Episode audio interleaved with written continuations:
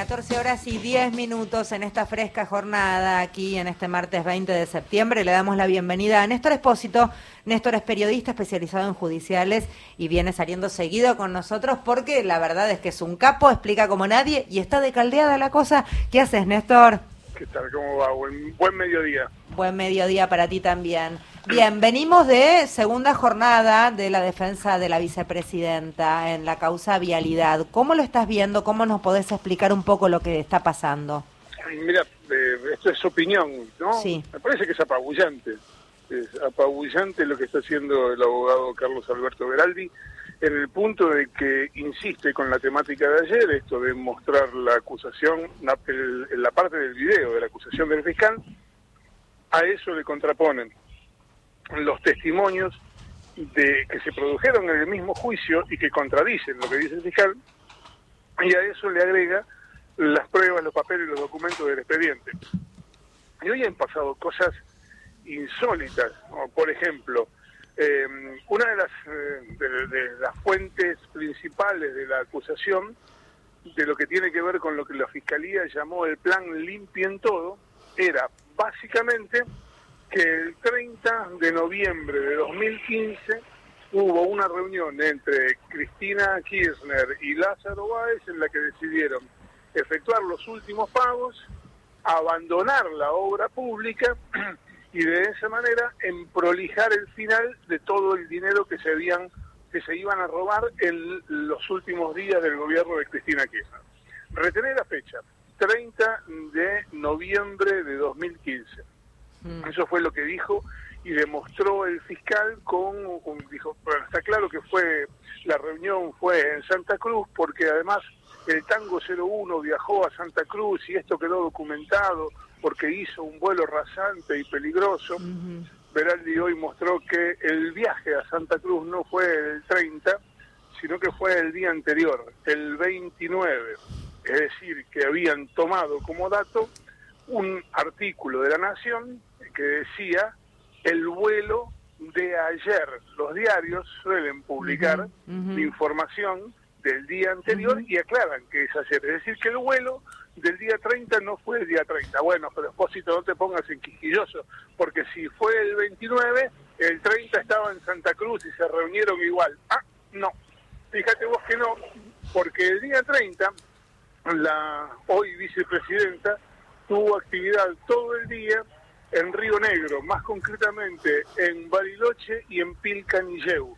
Actividad oficial, porque era presidenta, y terminó eso a las seis de la tarde en un acto público cuyo video se exhibió también durante la audiencia. Es decir, que la reunión clave para el apelativo limpien todo no existió en los términos en que fue denunciada por la Fiscalía.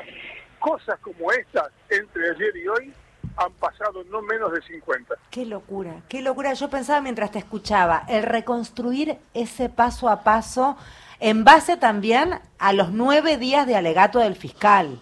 Tal cual. y además hay una cuestión adicional, que es que la Fiscalía arrancó el juicio, cuando uno, una persona llega a juicio, llega con una acusación fiscal. Esa acusación fiscal con la que arrancó el juicio hace tres años cambió al momento de producir los alegatos. Es decir, arrancó acusando por una cosa y terminó acusando por otra. O sea, metieron, metieron cosas nuevas y ellos tuvieron que empezar a las corridas a refutar esto que metieron nuevo. Sería con un agravante, con un agravante, que es que eh, cuando se introduce la prueba nueva, se introduce con el desconocimiento y sin que tuviera control la otra parte. El mismo tribunal, cuando le habían pedido que se unificaran todas las causas por presunta corrupción, lo que dijo fue que no se podían unificar porque la prueba no se podía incorporar de otro expediente a este. Mm. Es decir, al momento de elaborar la acusación, dijo no se puede incorporar prueba de este expediente. Al momento de alegar, ¿qué hicieron? Trajeron prueba de otro expediente. Eh, Néstor, ¿cómo te va? Mario, eh, lo que pasa que además este, Veraldi está haciendo eh, una clase magistral de Derecho porque retoma frases de estas inconexas del fiscal, las exhibe y después este, las revierte con la verdad, ¿no? Esa historia este, sistemática durante nueve días de construir una mentira desmoronada en dos jornadas y queda una tercera, ¿no? Sí, sí, claro, es lo que lo que estaba diciendo, que muestra la el video de la acusación y lo confronta con los relatos de los testigos y eso a su vez lo confronta con la documentación. Eso es lo que ha hecho ayer, lo que ha hecho hoy, hoy terminará dentro de una hora aproximadamente y para el viernes está previsto que directamente hable la vicepresidenta haciendo la, el propio alegato en su propia defensa. Ahora, la causa ya está sentenciada, ¿no? Según Cristina Fernández, este, pero por lo pronto este, están tratando de eh, no divulgar tanta este, aparición de la defensa, por lo menos no hay cadena nacional como pasó en los nueve días de Luciani. Está invisibilizado, está invisibilizado. Lo que ocurrió hoy era práctico, entretenido, divertido, hasta eh, atractivo para verlo. Sin embargo, hoy había en promedio 7.500 personas, 8.000 personas viéndolo en YouTube y hasta donde yo sé, salvo ese 5N, no había nadie mostrando el, la parte del alegato. Sí, por lo pronto las pantallas que están ante mis ojos, que son siempre las mismas las que abro y que seguían en algunos casos el minuto a minuto con una ventana abierta en vivo mostrándote ese primer plano del fiscal alegando, hoy no están. No, no, las esperes porque no las vas a encontrar. Néstor Espósito es quien está hablando, periodista especializado en judiciales. Néstor, comenzaba eh, la defensa el lunes y vos me decías que culmina con el viernes cerrando la vicepresidenta. ¿Quién dispone cuántos días se necesitan para, para, para, cada, para cada momento? No sé, el fiscal...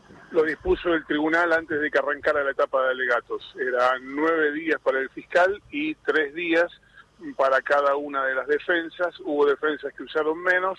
En el caso de Cristina decidió usar los tres días.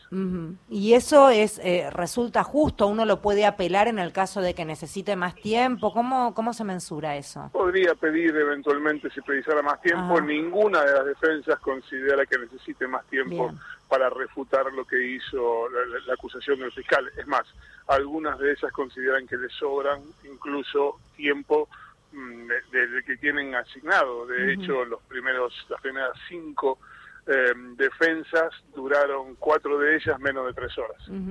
Eh, ¿Cómo seguiría esto? ¿Cómo es el orden cronológico después de finalizar esta semana con la vicepresidenta hablando? Tengo que fijarme porque es por orden alfabético. No sé ah, quién arranca el lunes que viene, pero viene por orden alfabético. Bien, bien. O sea, viene cada uno entonces haciendo su defensa. ¿Sería ese el criterio? Sí, claro, cada, cada defensa hace su alegato. Ok, ok. O sea que viene para largo. Hasta mediados de noviembre vamos a tener esta, esta etapa de alegatos, dúplicas, réplicas. Sí, hasta mediados de noviembre ahí podría haber veredicto.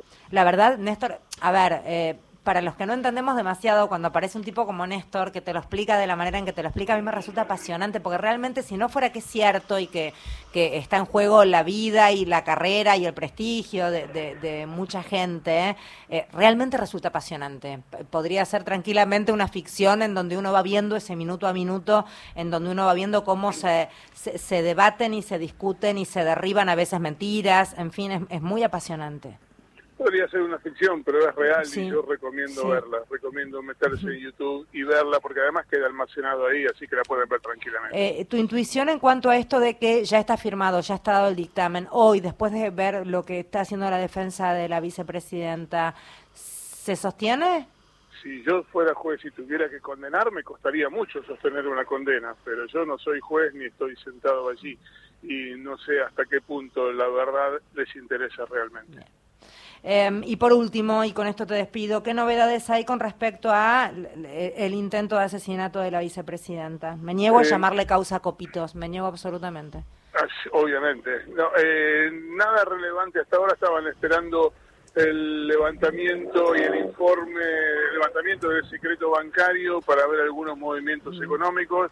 Me parece que se amesetó bastante la investigación eh, mañana declara Agustina Díaz, una de las detenidas, va a ampliar indagatoria y poco más está pasando en ese expediente. Bien, eh, gracias Néstor, un placer como siempre.